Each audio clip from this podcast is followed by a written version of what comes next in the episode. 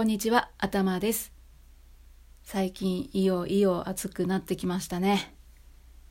暑い日でも涼しさを感じる場所といえば、いろいろあると思うんですけど、神社もその一つかなって私は思うんですよね。私自身が神社を巡るのが大好きなんですけれども、今日はですね、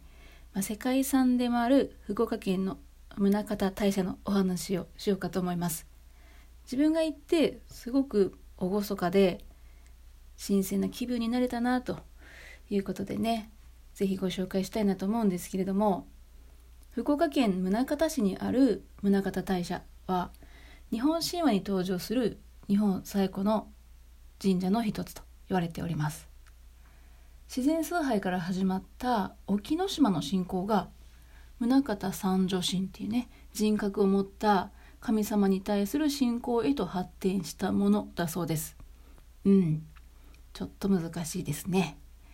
はい。ちなみに宗像大社っていうと九州の本土にある宗像大社別宮のことだと思われがちなんですが実は沖ノ島にある沖津宮そして沖ノ島と九州本土の間にある大島にある中津宮で九州本土の別宮の三社の総称それが宗像大社なんですよね。ちなみに沖ノ島って一般の人が上陸できない場所なんですよね。